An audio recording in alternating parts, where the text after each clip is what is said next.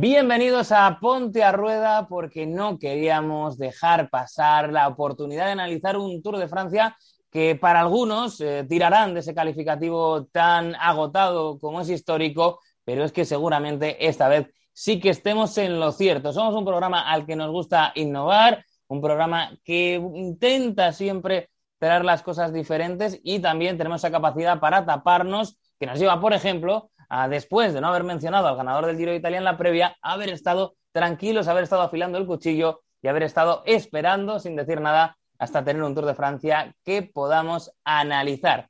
Y es lo que vamos a hacer a continuación, porque hay mucho que hablar y porque no queremos perder ni un segundo. Así que arrancamos con nuestra grupeta con Adrián Golbano. ¿Qué tal?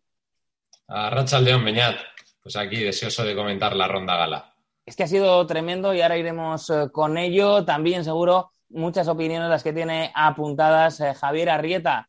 ¿Qué tal? Muy buenas compañeros. Sí, sí, tenemos mucho, mucho apuntado y algún que otro mea culpa que entonar. bueno, esos son los mejores y además también es bonito que el, ciclismo nos sorprenda, que yo creo que es algo que en este Tour de Francia, dentro de unos parámetros, ha sucedido. ¿no? Hemos tenido sus sorpresas y esto siempre es eh, positivo. Alberto Arrondo, con ganas. Pues muy buenas, frescas y veraniegas tardes a todos, chavales. Pues sí, claro, con, ganas. Hablábamos antes aquí off the record que se dice, un poco repasando el, top ten y, sí, sí, los cuchillos tienen que estar afilados porque, porque hay muchas cosas de las que hablar. Empezamos, si os parece, hablando del que ha sido el ganador de la carrera, el que asciende seguramente varios peldaños en esa pirámide del ciclismo y sobre el que incluso yo creo que algo precipitadamente ya han empezado las preguntas sobre si, bueno, pues eh, puede ser el gran dominador de los próximos años. Hablamos de Jonas Vingegaard. Chicos, sensaciones y en esta primera ya os lanzo otra pregunta. Si podemos deslindar su Tour de Francia fantástico del espectacular Tour de Francia y esta vez libre de problemas que ha hecho su equipo. Empezamos con Adrián, por ejemplo. Hombre, lo de libre de problemas lo dice sobre todo porque el día de el intercambio masivo de bicicletas dentro del equipo salió bien, ¿no? Por primera vez. Ese, meme que han hecho es brutal. Y solo la suerte hizo que no fuera un incidente histórico. Pero bueno, sí, salvando eso, es verdad que con respecto a otras carreras, pues sí que se han manejado bastante mejor y no han tenido incidencias raras, vamos a decir.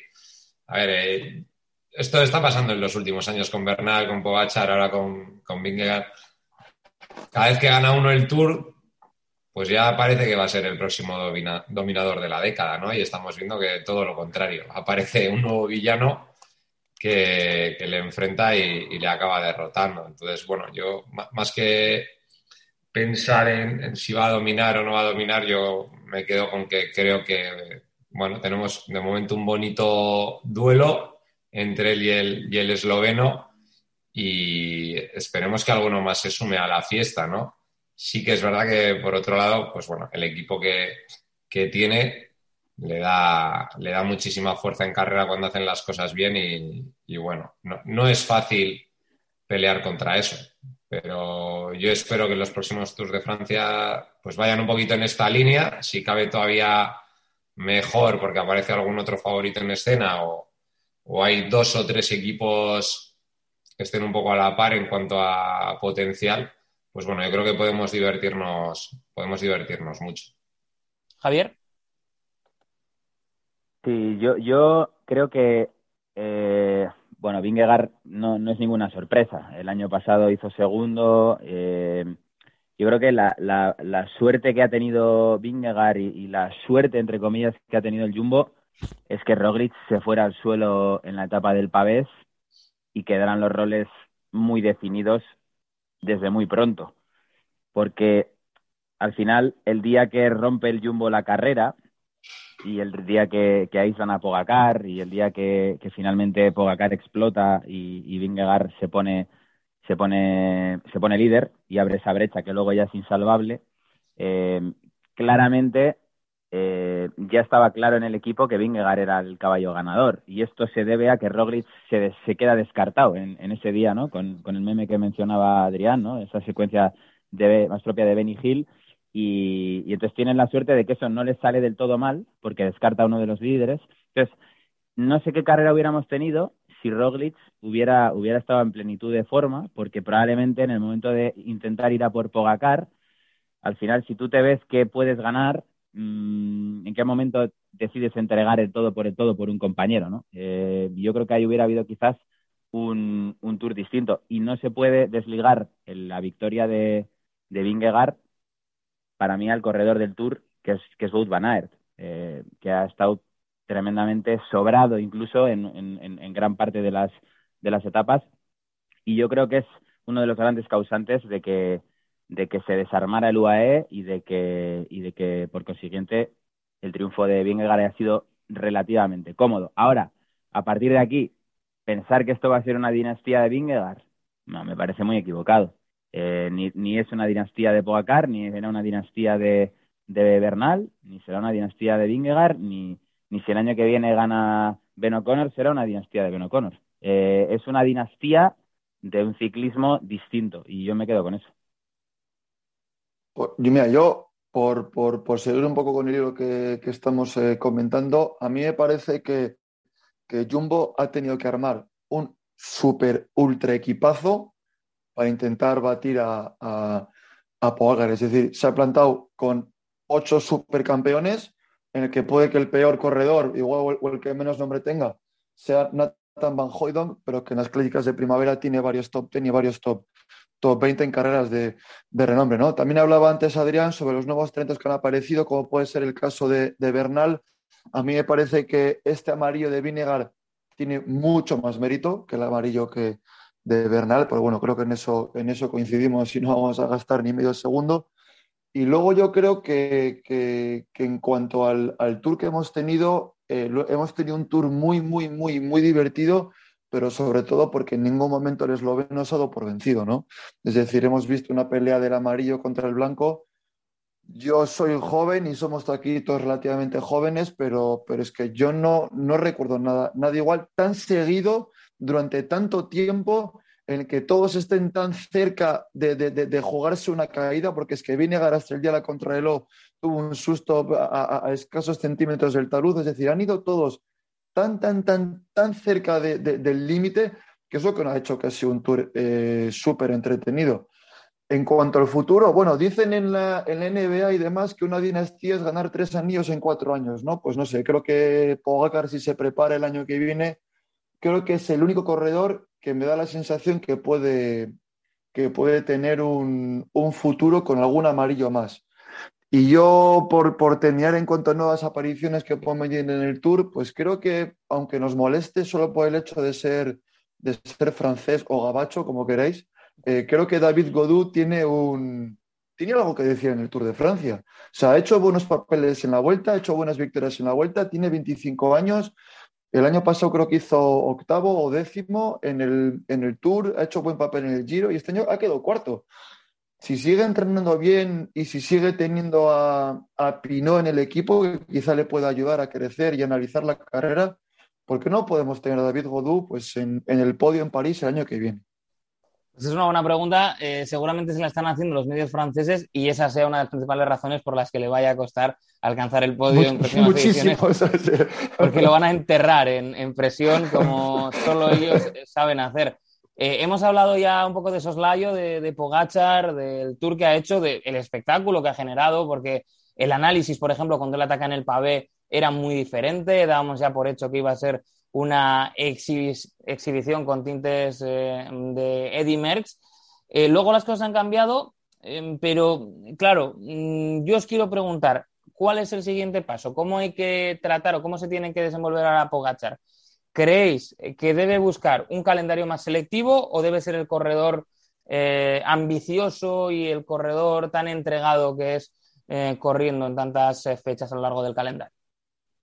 Hombre, en mi opinión, yo creo que el calendario que ha seguido este año con respecto a otros años, que ha sido introducir alguna clásica, yo creo que eso no, no, le, no le, afecta a la hora de, rendir bien en el, en el Tour. Sí que creo que la aproximación hasta el Tour debe cambiar con respecto a este año, porque tuvo un parón muy largo, luego corrió el Tour de Eslovenia y yo creo que es, que es esa parte del calendario la que debe variar. Yo creo que no debe de perder esa capacidad de correr todo tipo de carreras, de ambicionar ganarlas, porque creo que facilitan una, mejor preparación de, cara al Tour. Yo retocaría esos mes y medio aproximadamente que, hay de aproximación, es el que, el que creo que debería de, bueno, de, reflexionar y, de decidir mejor para alcanzar un, mejor punto de forma en, en, la carrera gala. Pero no creo que sea el típico caso que ya hemos visto muchos años, desgraciadamente, de corredores aspirantes al Tour que hacen un calendario de sota, caballo y rey y la temporada se acaba en el Tour. Creo que, que Pogachar es un corredor que está por encima de esa gente, que tiene unas cualidades que le permiten ser súper competitivo y aspirante a ganador en cualquier tipo de carrera.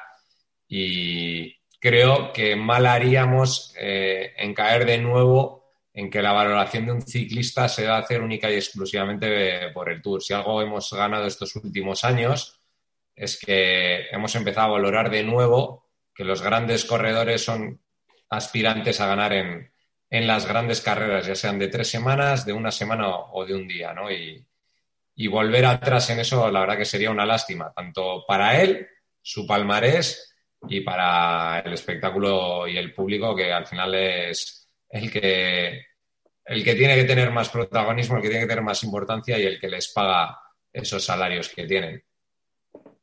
Sí, yo coincido, coincido contigo. A ver, yo creo que aquí hay un, trabajo. O sea, yo primero espero que Pogacar siga, siga intentando aspirar a todo porque creo que tiene una capacidad atlética y competitiva que, que, es, que está fuera de la, de la media, eso es evidente. Entonces yo espero que, que no se obsesione exclusivamente con el Tour de Francia y, que, siga aspirando a muchas otras cosas porque, porque tiene muchas victorias en, las piernas. Yo creo que aquí lo que hace falta es que UAE, y aquí voy a entonar un pequeño mea culpa porque hace no muchos programas, eh, bueno, yo dije que el UAE tenía un equipo superior al Jumbo. Eh, hay que decir que a mí el equipo con el que se ha presentado el UAE en el Tour de Francia, pues sobre el papel parece un, un equipo sólido y, suficiente ¿no? para, para proteger a un, a un super talento como Pogacar. Pero es que, claro, el día que tiene un día malo, que por otro lado Vingegaard no lo ha tenido, que eso es algo también destacable, eh, el día que tiene un día malo está solo. Eh, al final, ¿qué tiene? A McNulty, que es verdad que hubo un día que sí que hizo una exhibición, Rafa Almaica, que es el día que se le salió del pedal, eh, andaba, bueno, pues por ahí, pero es que luego tiene, no voy a caer tampoco en la, en la, en la broma fácil, pero es que mm, habrá que revisar qué pinta Marc Soler en este equipo, qué nivel tiene Marc Soler para defender a un tío como Pogacar en una, en una carrera seria como el Tour de Francia, ¿vale? Porque en un documental de Netflix te puede dar una serie de, te puede dar un taquillazo, pero es que aquí lo que acabas es perdiendo la carrera del año. Entonces yo creo que viene por ahí, ¿no? ¿Con quién, ¿De quién rodeamos a Pogacar? para, para cuando tenga un día malo, porque ha demostrado que es humano y que tiene días malos. Y era algo que quizás no pensaban que tendría nunca. A mí me parece que lo de Pogacar simplemente ha sido, ha sido un error.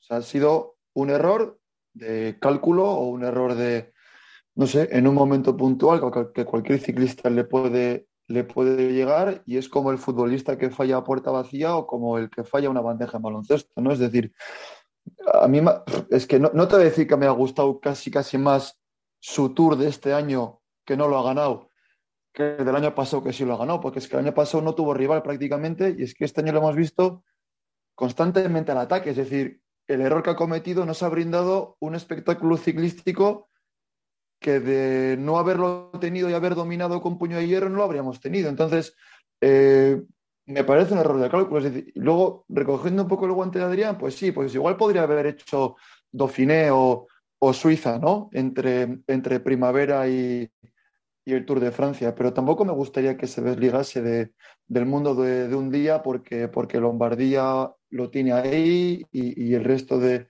monumentos o clásicas lo tiene, lo tiene que intentar. Creo que Marc Soler no pinta en el UAE, no pinta nada. O sea, no es un corredor que te vaya a arropar en el Tour de Francia, pero lo mismo que no te va a arropar en un Tour de Francia otros cientos de corredores que sí están en el Tour, pero yo estoy con Arrieta, es decir, si tienes que ir al Tour de Francia, está más que demostrado que es que necesitas un super equipo para estar constantemente arropado, es decir, y está bien, nos, lo enseñó el Sky. Yo no me imagino a Chris Froome llegando a sus tours de Francia sin un Castro Viejo, sin un Geraint Thomas o, sin un Paul Salao, es decir, tenía siempre tres supercorredores que en otros equipos habrían sido líderes, pero por estar en el Sky eras eh, gregario o ayudante, ¿no? Entonces, quizá el UAE, como dice Arrieta, se tiene que, revisar el equipo con el, que, con el que ha llegado, pero lo de Pogacar creo que ha sido simple un, un, error, un error de cálculo. Un error de cálculo que ojalá no lo varíe nunca y ojalá el año que viene, si tiene que volver a repetir el calendario para volver a darnos este tour, que sea, que sea así. Además, es verdad, y hay que recordarlo, que tuvieron bastante mala suerte con el tema de los positivos por COVID, que fueron perdiendo compañeros, que, claro, hay cosas que sobre el papel eh, son difíciles de ver. Si os acordáis, la sensación generalizada cuando fichan a Hirsi era que habían hecho un fichajazo porque iba como un avión y ha sido llegar a UAE y parece que lo han cambiado por su hermano gemelo, el que a duras penas iba en bicicleta. Y eso al final, eh, pues eh, te cambia los planes, ¿no? Y luego eh, sí que hablabais pues, de, esa situación de, de, del momento en el que sí que son capaces ¿no? de mantener al equipo. Y claro, a mí me llamaba la atención, por ejemplo, ver muchos análisis de, bueno, hoy se le han devuelto la de Granón, ¿no? Cuando se quedaron eh, y McNulty solos con Vingegaard. Y claro, no era una situación para nada comparable, porque cuando eso sucede, eh, Roglic iba todavía a dos minutos en la general, es verdad que se había caído, es verdad que estaba fuera, pero a un tío que está a dos minutos tampoco puedes dejarle que se vaya alegremente como era, sobre todo siendo un corredor como Roglic, en el momento en el que ya llegan a estar con fuerza favorable para UAE, Magnuti se podía haber ido por delante, que a Vingar le hubiera dado absolutamente igual, con lo cual esa labor de desgaste no la puedes hacer. Y yo ahí sí que creo que hay algo importante, es que hemos visto a un Vingegaard muy ejecutor, que los dos días que ha necesitado cumplir con la estrategia del equipo, le ha ido todo perfecto. Eh, comentaba que, que, bueno, pensando un poco en, en qué cosas puede hacer mejor Pogachar. Yo, sí que eché en falta eh, un poco en, bueno, en ese intento de, desbancar a, al Loto Jumbo y a Vingegaard la estrategia seguida, ¿no? Me, pareció que, no era una buena idea tratar de, hacer ataques explosivos continuos para poder descolgarle. Yo creo que tenía que haber optado por una estrategia de, de atacar desde lejos y buscando mucho ritmo en los puertos para, para generar desgaste, porque además ellos tenían los datos y así lo comentaron de, los vatios kilos que, movía cada uno de los dos en, los puertos, ¿no? Y, sí que parece a priori que en un, vamos a decir, esfuerzo más largo pero conste, las fuerzas en el 1 1 se podían haber igualado más, pero en, lo que son, vamos a decir, situaciones más cortas y explosivas, pues tenían los datos para saber que no iba a ser capaz de, de descolgar al, al, danés. Y yo sí que creo que ahí se equivocó. Tenía que haber buscado situaciones de carrera más lejanas a meta, sin tantos esfuerzos explosivos y sí un ritmo machacón constante, que además lo tiene,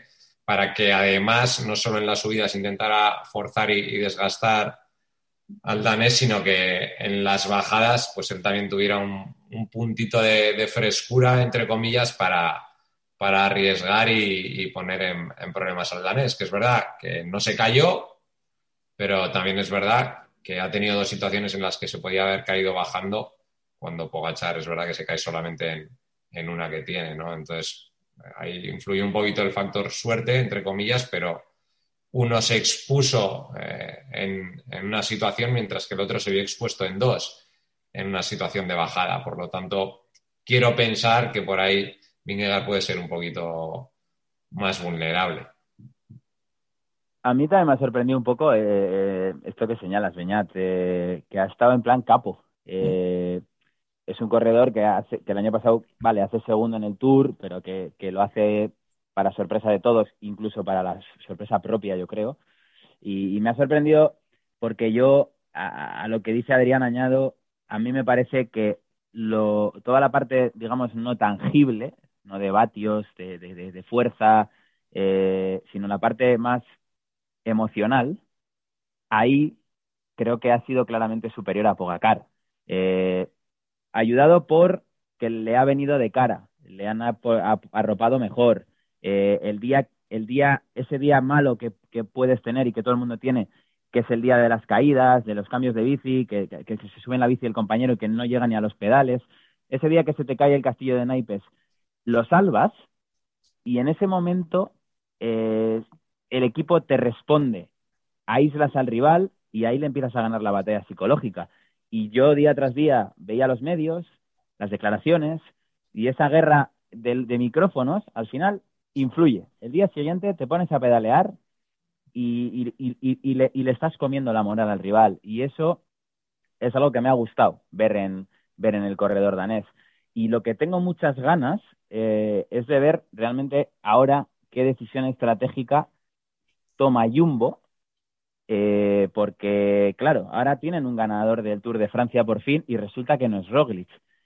Y tengo ganas de ver también qué decisión estratégica va a tomar el tercero en discordia, que es el equipo grande de la década, Ineos, después del Tour de Francia, en el que bien han quedado terceros con, con Geray Thomas, bien han ganado la clasificación por equipos, pero al contrario que a Movistar, esta gente es gente seria y tampoco les parece una muy, una, muy prestigiosa victoria, con lo cual yo no sé si puede haber ahí un cambio de cromos y realmente yo quiero ver por quién apuesta a quién de cada año que viene, también con la incógnita de Bernal, ¿no? Entonces yo creo que se abre ahora un escenario también en los despachos muy, muy interesante por, por ver quiénes son los caballos ganadores en las próximas ediciones de cada equipo.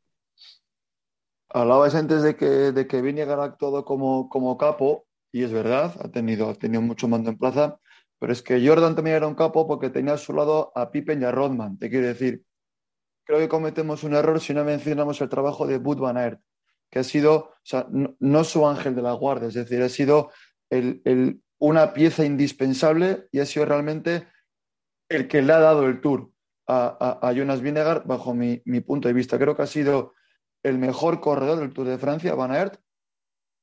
Evidentemente no tiene el amarillo, ¿no? Pero en eso de, moverse, de trabajar para el equipo, de dar espectáculo, de, de, hacernos exhibiciones de, fuerza, de escapadas, de echar pie a tierra para esperar a tu líder, creo que ha sido el mejor corredor del Tour de Francia.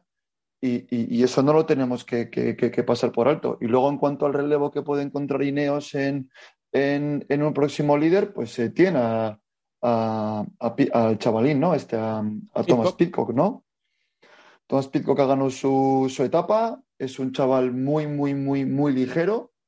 Tienen también a Yates, ¿no? Pero tiene, Pitcock tendrá, tendrá 22 años o 21 años o 23, ¿no? Tiene 22 años, es el 99, Pitcock, o sea... Sí, sí, está en la clasificación de, mejor, es, competía con Pogacar todavía en el maillot blanco. Además gana la etapa de Alpe d'Huez, quiero decir, que no gana una etapa...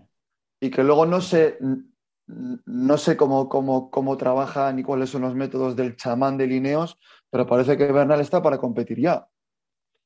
Entonces, si es que igual coge Bernal y te, y te hace un, regreso, no como el de Froome, sino, sino un regreso a lo, a lo grande. Yo creo que en ese aspecto, Ineos no, no me imagino que estén, que estén muy nerviosos. Evidentemente necesitan con esa superestructura y ese, y ese presupuesto sin igual tener un tío que vaya a competir al Tour de Francia e intentar ganarlo, pero entre, lo, entre Yates y, y Pitcock, el regreso de Bernal y, quizá Tau, que tiene un giro, pues igual tampoco se les, se les desbarata mucho el, asunto, ¿no?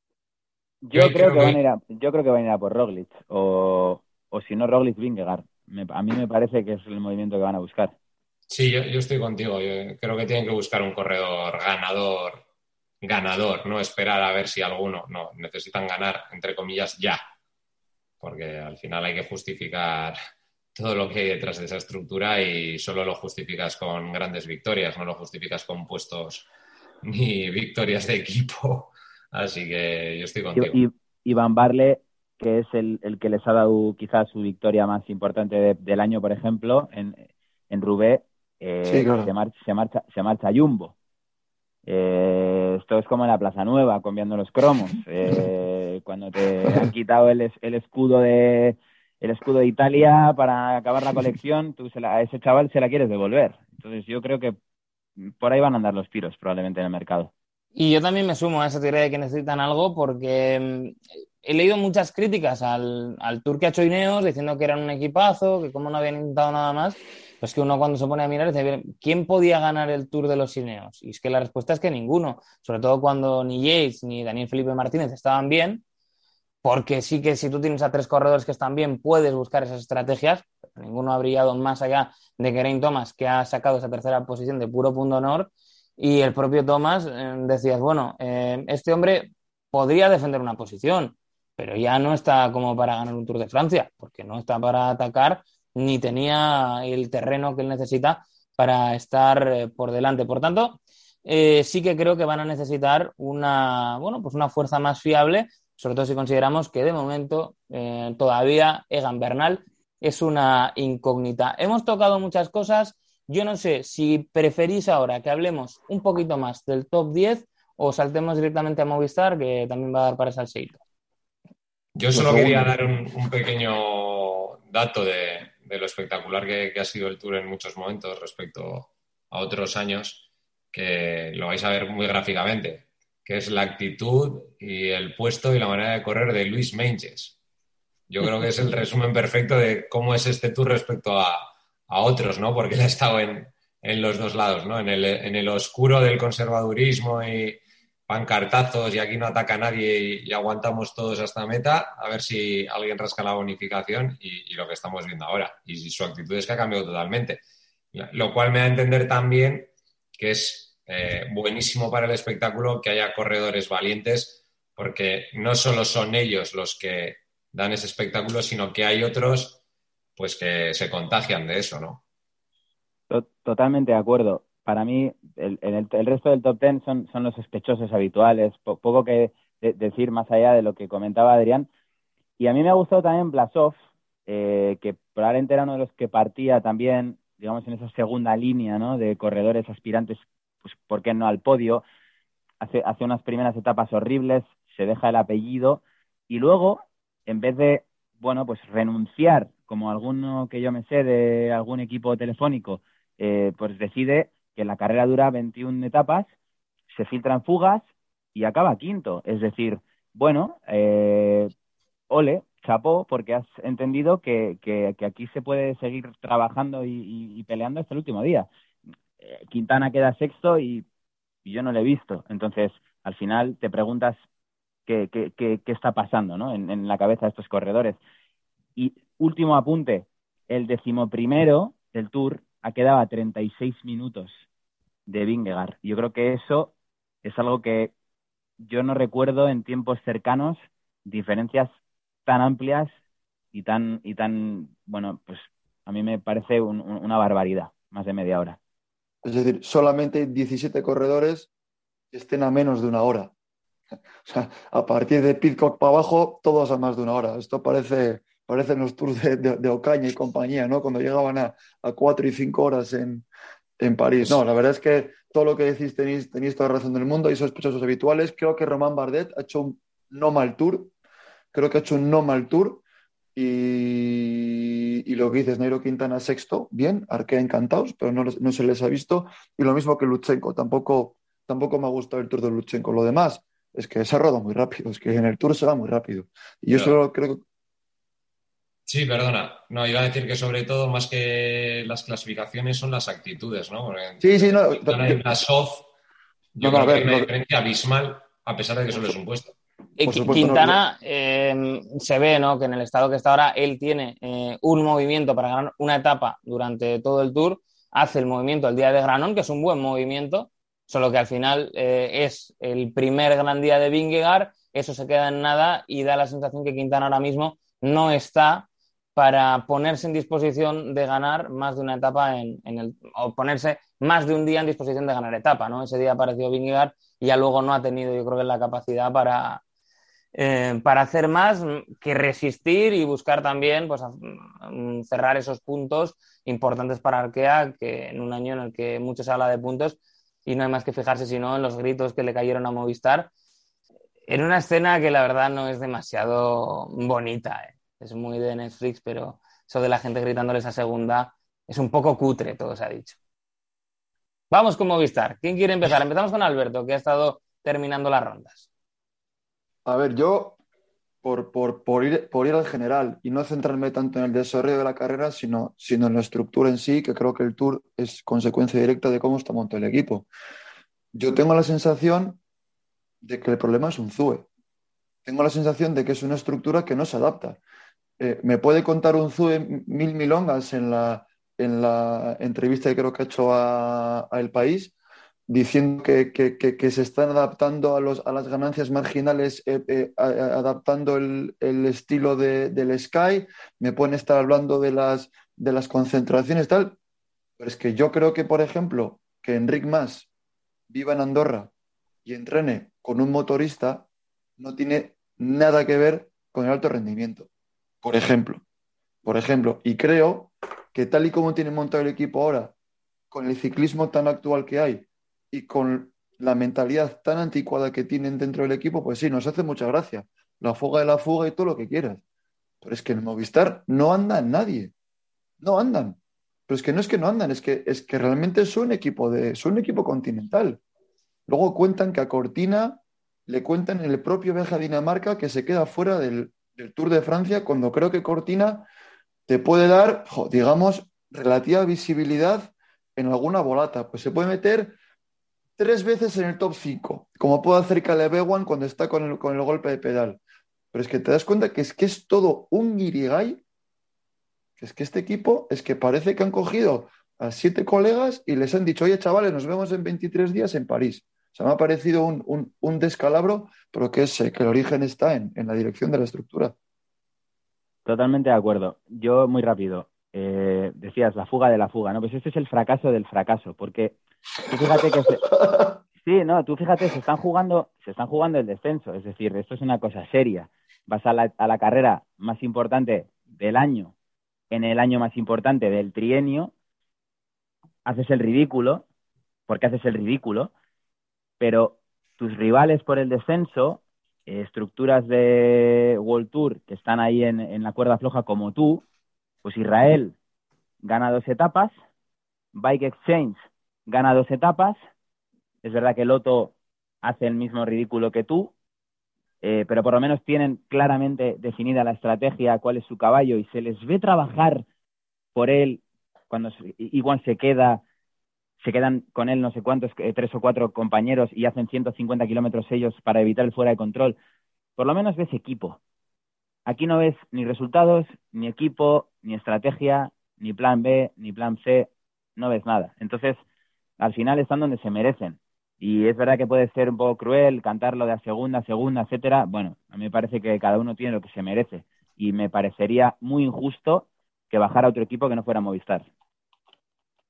A mí me parece que para cumplir objetivos y hacer las cosas bien en el mundo profesional, lo primero que tienes que hacer es partir de, la realidad en la que estás. Y yo creo que es una cosa que en Movistar cuesta hacer. Cuesta hacer autocrítica, cuesta reflexionar sobre aquello que, no está funcionando correctamente y al final les escuchas y siempre hay una excusa, siempre hay una explicación, siempre hay una justificación, siempre hay eh, declaraciones que cualquier ser mortal las lee y piensa que alguna de las dos partes está en otro mundo, bien sea el que hace la declaración o tú como lector.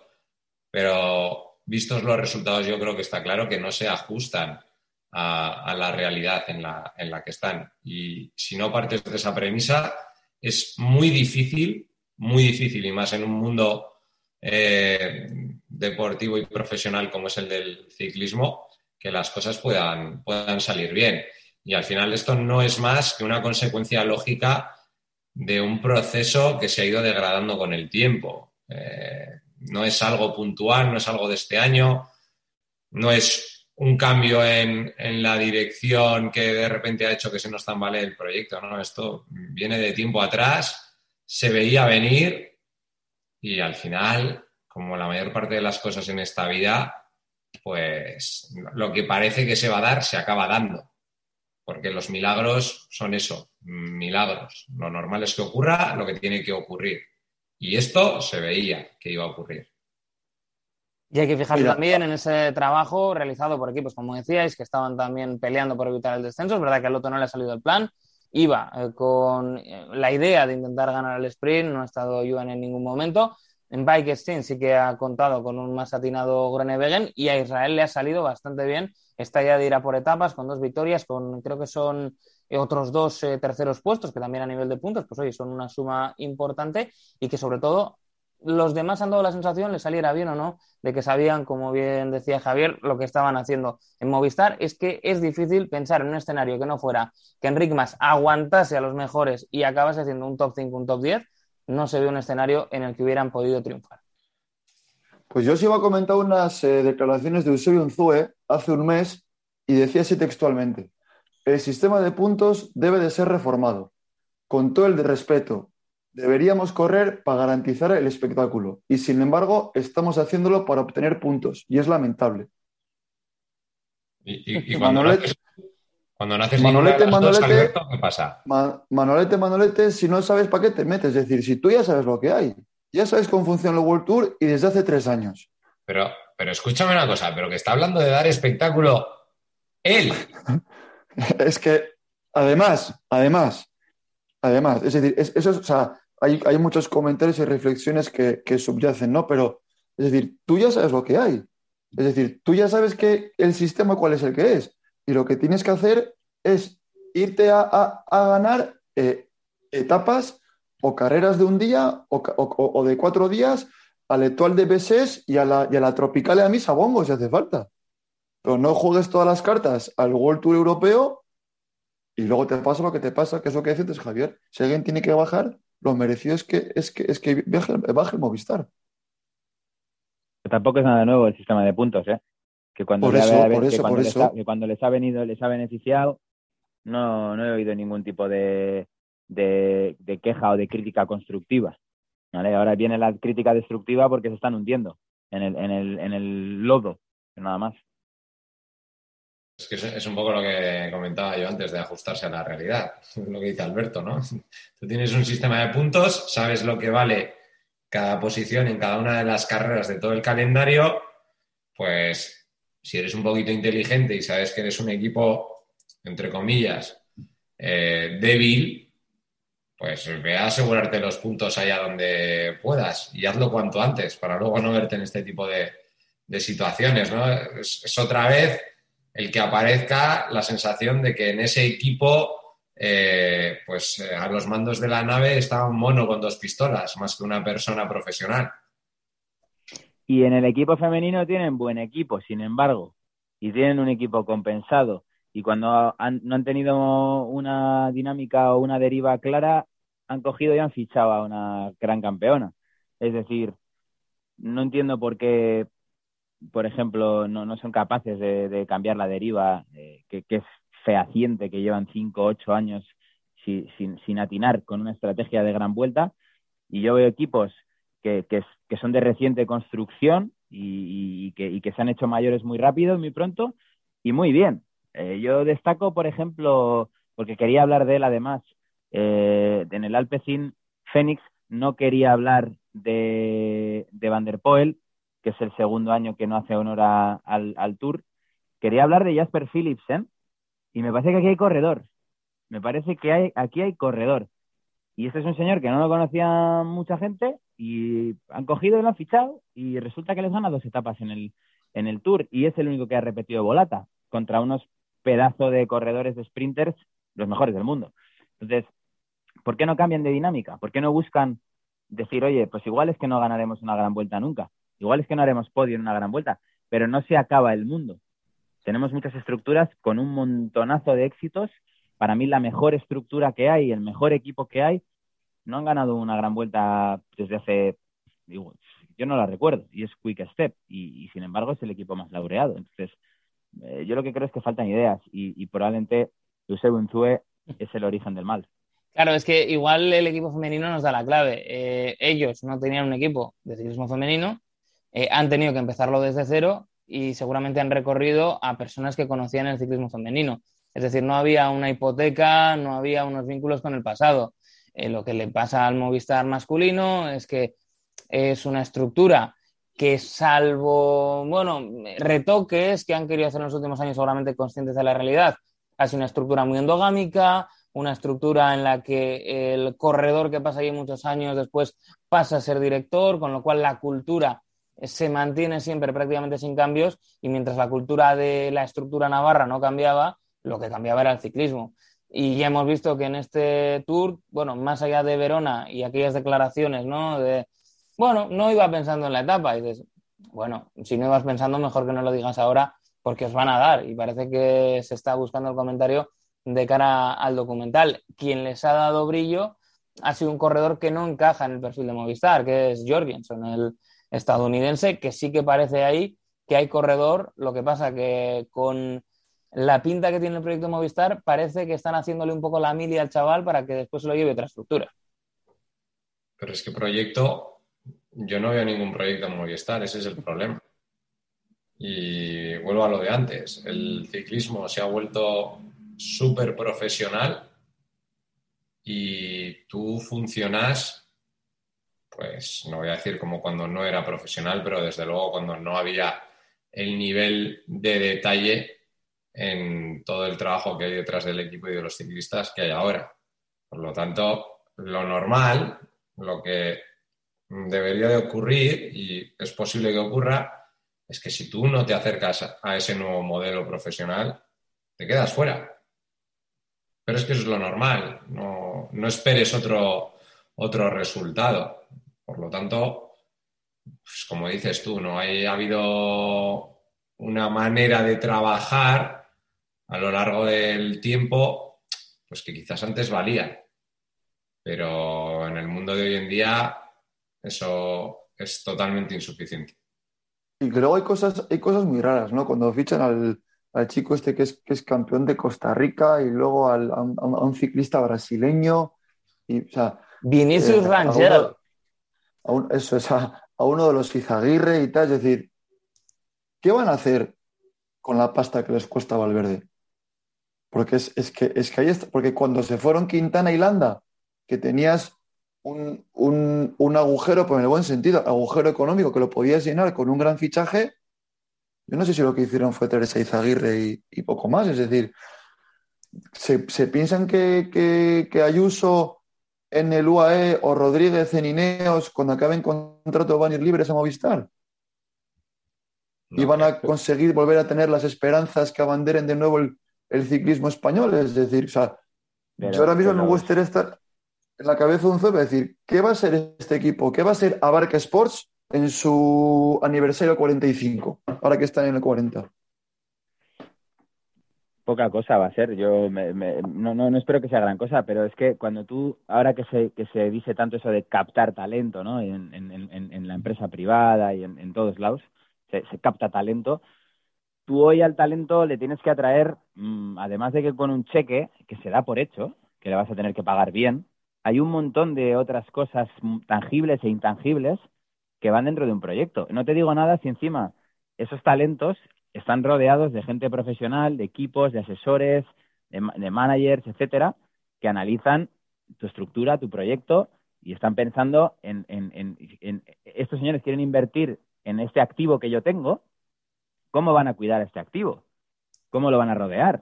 ¿Qué le van a plantear? ¿Qué le van a ofrecer más allá de un cheque? Porque el cheque lo pueden poner más de uno y más de dos. Pero el proyecto como tal, a día de hoy no lo pueden poner tantas estructuras. Y Movistar es de las que menos proyecto pueden poner encima de la mesa. Y eso es lo que tendrán que revisar. Eso es lo que tendrán que revisar. Para eh, ir ya poco a poco cerrando esta edición de Tour de Francia, eh, ¿Qué es lo que más os ha sorprendido para bien y qué es lo que os ha decepcionado de este Tour de Francia, ya sea del recorrido, ya sea de los corredores, de los equipos o de lo que queréis? Empezamos con Albert. A mí lo que más me ha sorprendido de este Tour es, es, eh, es cómo se ha corrido. Y sé que es una respuesta, es una típica respuesta de bien queda, de generalista y tal, pero es que no solamente se ha corrido muy rápido, sino que es que hemos tenido batalla por el liderato todos los días. Entonces, yo tener un tour que me apetezca verlo durante, no sé, pues 14 etapas de las 21, porque es verdad que siempre hay días de huelga, ¿no? Pero que se ha corrido tan rápido y que en todas las etapas se ha propuesto un escenario de disputa y de, y de espectáculo, es que a mí me ha encantado. Yo no recuerdo un tour así. Hacía tiempo que no me, que no me acordaba. Y, me ha encantado. Me ha encantado que los jóvenes, al poder de nuevo, hayan hecho por, por, por, pues por darnos espectáculo. Coincido totalmente. Yo creo que es lo, más positivo y con lo que nos tenemos que quedar, ¿no? Esta eh, nueva, vieja forma de, de, correr y de comportarse en carrera. Eh, decepcionar, más allá de quizás, que tampoco diría que es una decepción porque bajo mi punto de vista, ¿eh? Eh, también se veía venir, pues hablaría de Van Der Poel, pero es que es obvio que una persona que no ha corrido una gran vuelta en su vida, que de repente pretenda acumular Giro y Tour, pues lógicamente pasa lo que pasa. Es un poco como lo de Movistar, ¿no? Eh, uno más uno son dos. Y son dos. No son tres, ni uno y medio, son dos. Entonces, bueno, esa puede ser la mayor decepción. Me quedo con una inquietud que me gustaría ver en los siguientes tours, que es ya que los nuevos favoritos corren a la antigua, no voy a pedir, porque entiendo que es imposible, que volvamos a tener etapas de montaña, yo hablo en plural, de kilometrajes eternos y desniveles inmensos, así como de las distancias de contrarreloj eh, pues más amplias de las que hay hoy en día, pero creo que simplemente con añadir una etapa de montaña con un kilometraje bien largo y un desnivel fuerte, con una etapa o dos previas de, vamos a decir, introductorias y que generen desgaste, y una contrarreloj larga de las de toda la vida, aunque entiendo que será más corta, solo con ese pequeño cambio de dos etapas, yo creo que mejoraríamos todavía más el espectáculo y daría pie a, a sorpresas en forma de explosión.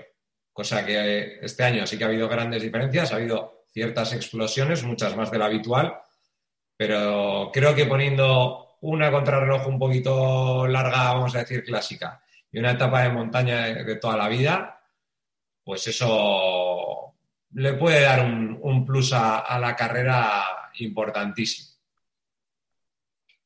Yo ya no me acuerdo de la pregunta, eh, pero por cerrar un poco, ¿no? Alguna cosita que me ha quedado pendiente. Yo, a mí me ha decepcionado un poquito Fabio Jacobsen. Es verdad que gana una etapa, pero venimos de un año en el que Cavendish había ganado, creo que son cuatro, eh, había dominado claramente la carretera, las volatas. Lefebvre le deja fuera, parece además que, está fuera del equipo, buscando ese récord de Merckx, eh, superarlo yo pensaba que iba a dominar Jacobsen. Eh, luego me, ha hecho ilusión ver a Froome tercero en Alpe d'Huez. Y luego creo que hay una reflexión que hay que hacer, ¿no? Y creo que esto sí que es importante, ¿no? Cuando miremos atrás, eh, dentro de 5, 10, 15 años, el resumen de quiénes han ganado las etapas de este Tour de Francia es la calidad de los ganadores. Si tú ves quién ha ganado las etapas, es que no voy a decir quién es la excepción, por no herir sentimientos. Es Hugo Ule. es la única excepción. es, el único que dices, coño, no creo que pase la historia. Este y por eso es una de las ¿eh? historias más bonitas del Tour, porque es el ganador inesperado. Es el ganador inesperado, pero es el único. Es decir, tú ves quién ha ganado y es que son todos unos corredores de locos. Y creo que yo me quedo con eso del Tour, ¿no? Y luego, la parte mala, eh, entiendo que es parte del show, pero nos lo, han puesto facilito en Euskadi para hacer un grande park como se merece. Muy bien las banderitas danesas, muy bien toda la gente gritando, muy llenas las carreteras danesas, pero se han fumado, la, se, han fumado las, las, etapas y eso no puede ser. Y yo creo que el Grande Par en Euskadi nos va a demostrar cómo se empieza un Tour de Francia en condiciones. Sí, sobre todo porque habrá que dar el todo por el todo en el arranque, dado que no podremos dar el todo por el todo en el final, eh, como los daneses que han ganado el Tour de Francia. Eh, veo difícil que en esta parte podamos sacarnos de la manga un corredor que pueda llevarse el amarillo en París. Yo me quiero quedar también eh, para destacar algo diferente. A Hugo ya lo hemos mencionado, así que ahí queda esa gran historia. Pero me ha gustado mucho el tour que ha hecho Quinn Simmons. Creo que es un corredor que una vez empiece también a canalizar mejor sus fuerzas eh, puede ser pues muy pero que muy interesante. Un chico que también pasó muy muy joven a profesional y luego de las cosas que me han decepcionado, pues efectivamente, yo me voy por la línea de Jacobsen, pero no tanto Jacobsen en sí, sino me decepciona eh, su equipo, ¿no? En el sentido de que para ganar una etapa con Jacobsen merecía más la pena intentar ganar, eh, aunque te fueras con las manos vacías, una con Cavendish, ¿no? Porque en el fondo, un equipo que no tiene necesidad de puntos, un equipo que ya lo tiene todo muy bien encaminado, tenía la oportunidad de competir con la historia, ¿no? Y la inclusión de Jacobsen tenía que suponer que en el día a día eh, iba, a ser, iba a ser otra cosa y que iban a tener más oportunidades, pero bueno, no lo han conseguido. Seguiremos hablando, estamos a un año del Tour de Francia aquí en Euskadi, será un auténtico espectáculo y evidentemente hablaremos día sí, día también de ciclismo a través de nuestros canales y una vez al mes seguiremos con este Ponte a Rueda. Así que Adrián Golbano, Javier Arrieta, Alberto Arrondo, es que ricasco por haber estado este ratito charlando de ciclismo. Un placer, muchas gracias. Un, abrazo, un abrazo, grupeta. Un abrazo.